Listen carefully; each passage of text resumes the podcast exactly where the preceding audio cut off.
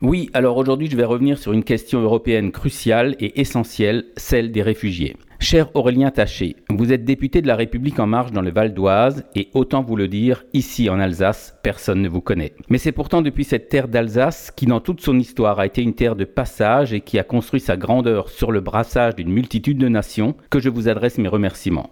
Il y a quelques jours, vous avez suggéré l'instauration d'un crédit d'impôt pour les personnes hébergeant des réfugiés. Peut-être aviez-vous en tête une chanson de Charles Aznavour.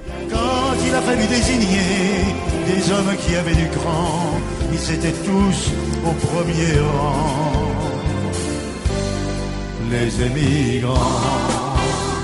Cher Aurélien Taché, vous proposez donc que les Français qui hébergent des réfugiés puissent déduire de leurs impôts jusqu'à 1500 euros par an pour les frais liés à leur acte de solidarité. Alors que l'Europe se déchire et tergiverse depuis des mois sur les questions migratoires, voici une proposition simple, concrète, humaine et humaniste. Il était temps.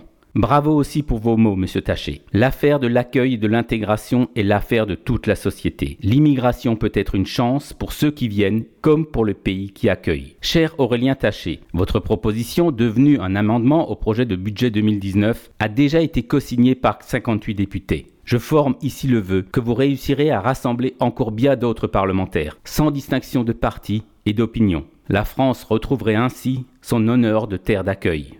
Sous l'Ancien Régime, les catholiques persécutés en Angleterre venaient se réfugier en France. En 1793, la France a été le premier pays à intégrer le droit d'asile dans sa constitution.